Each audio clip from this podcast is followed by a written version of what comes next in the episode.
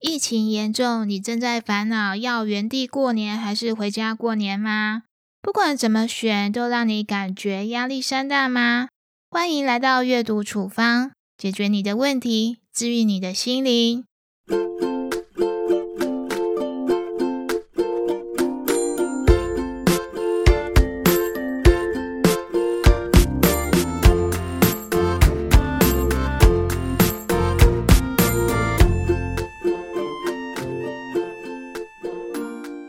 嗨我是说书人婉莹。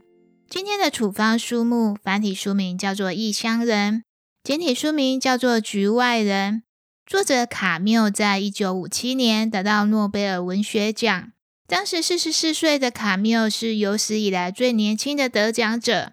卡缪刚出生的时候，爸爸就因为战争去世了，他和妈妈只好投靠住在贫民区的外婆。妈妈做佣人养活他，生活过得非常的困苦。卡缪的小学老师发现他的写作天分，一直劝说家人让他继续上学。卡缪对老师的知遇之恩一直念念不忘，还在得奖致谢词中一直提到他。接下来，我想以两个不同视角和大家诉说异乡人的故事。视角一：小说主角是个叫做莫索的三十多岁男人。莫索在一家公司当职员，唯一的亲人妈妈住在养老院里。有一天，养老院通知他妈妈去世了，他跑去奔丧，却在守灵的时候抽烟、喝咖啡、跟人聊天，还有打瞌睡。他记不得妈妈去世时是多大的年纪，也不想开棺看妈妈的最后一面。葬礼过程，他没有流任何一滴眼泪，没有任何哀伤的表情。反而在结束之后，为睡足十二个小时感到很庆幸。妈妈葬礼的隔天，他马上就和新交的女朋友一起出去玩。女友问他想不想结婚，他说结不结都可以。女友问他爱不爱他，他居然诚实的说我不爱。老板要帮他外派调职升薪，他说他对现状没有任何的不满之处，立刻拒绝了老板。隔壁不熟的邻居雷蒙请他喝酒，请他帮忙。莫索二话不说就答应了，甚至帮他去警察局作证。两个人混熟之后，莫索还仗义气的帮雷蒙打架。最后因为自保误杀了一个人，律师请他在法庭上假装是因为妈妈的去世，情绪失控才会失手杀人。莫索说什么也不愿意。他说：“人生在世，永远不该演戏作假。”成功把律师气得扬长而去。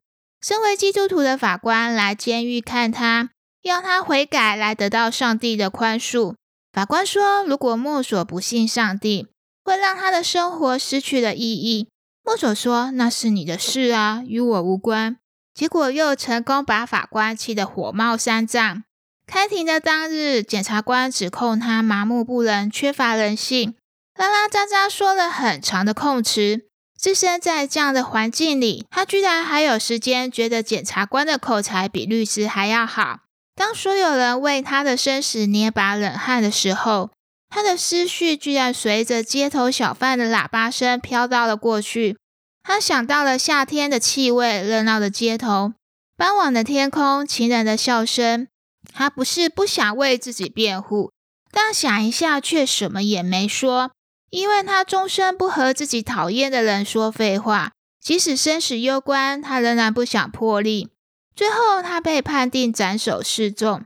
一般犯人会表现出的恐惧、绝望、痛哭，他一概没有，还有心思研究断头台的构造。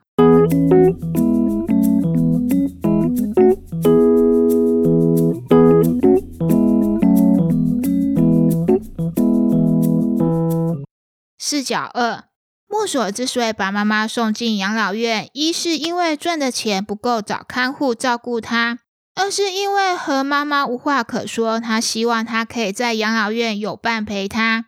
对于妈妈的死，他认为只要是人都会死，这是早晚会发生的事情，他也提前做好了准备。葬礼当天之所以没有哭，是因为当时的他舟车劳顿，没有深刻体会到妈妈死亡带给他的冲击。一个总是在为生计劳累的人，神经很容易就磨掉了。葬礼的隔天出去玩是女友提议的，他觉得这也没什么了不起的，毕竟妈妈死掉已经是事实了。但是无论如何，生活还要继续。如果真的哭不出来，表面上的哀伤和哭泣只是给人看的，没办法带来任何实质上的安慰。至于老板骂他没有上进心，他也曾有过雄心壮志的大学时代。可是，在辍学之后，他开始觉得一切都不重要，所以拒绝了老板的升职加薪。墨索迅速结交本来不认识的邻居朋友雷蒙，是因为他天生对任何主动靠近他的人没有办法拒绝。他更不是检察官指控的那样，为了朋友的下流龌龊的纠纷，就糊里糊涂的去杀人。杀人只是为了自保，加上当时的天气太热，晒得人头昏眼花，无法理性思考。生理影响心理是很正常的事情。一辈子都在被别人骂麻木不仁、没有人性。墨索很快的学会自保，甚至有些认命，却对虚伪恨之入骨。所以，比起那些伪善的律师、法官，还有检察官，墨索更喜欢邻居友人。即便有人害他深陷牢狱之灾，他也没有一丝的怨言，因为他喜欢友人的真性情。就算他是个小混混，又如何呢？那不过是外人看到的皮囊，他望见的是一个人真正的灵魂。墨索并非冷血之人，相反的，他有高度的感受力。之所以在法庭上分心，是因为他听得出平常熟悉的街头声音。如果没有仔细感受环境，又如何在氛围高度紧张的法庭上分辨出这些声音呢？比较完上面两个视角，不知道你比较倾向赞同哪一边呢？读完《异乡人》，我一直在思考，所谓的正常代表的是什么？符合世界上大多数的要求，就叫做正常吗？就拿现在最夯的话题，要不要回家过年这件事来说，有人说过年不回家团圆，怎么可以呢？但另一方又说，疫情这么严重，就地过年，好好活着比较重要。过年团圆派指控不回家过年的人不正常，不回家过年的人又指控回家过年的人没有脑袋。我们总习惯把自己放在道德的制高点，习惯对自己不能理解的事情下简单粗暴的结论，却从来不去认真探究每种选择的背后有多少深刻幽微的思考呢？当我们告诉别人是非对错的时候，有什么信心和理由证明自己就是对的呢？也许某个层面来说，你我都是这个世界的异乡人吧。你可以到阅读处方的 IG 和微博领取本集开出的处方纸，也欢迎把你的疑难杂症私讯给我，由我来寻找处方书目。如果喜欢本集阅读处方，也欢迎分享出去。新的一年，预祝大家赶走坏细菌，平安健康，牛气冲天。我是说书人婉莹，阅读处方，我们过年后再见，拜拜。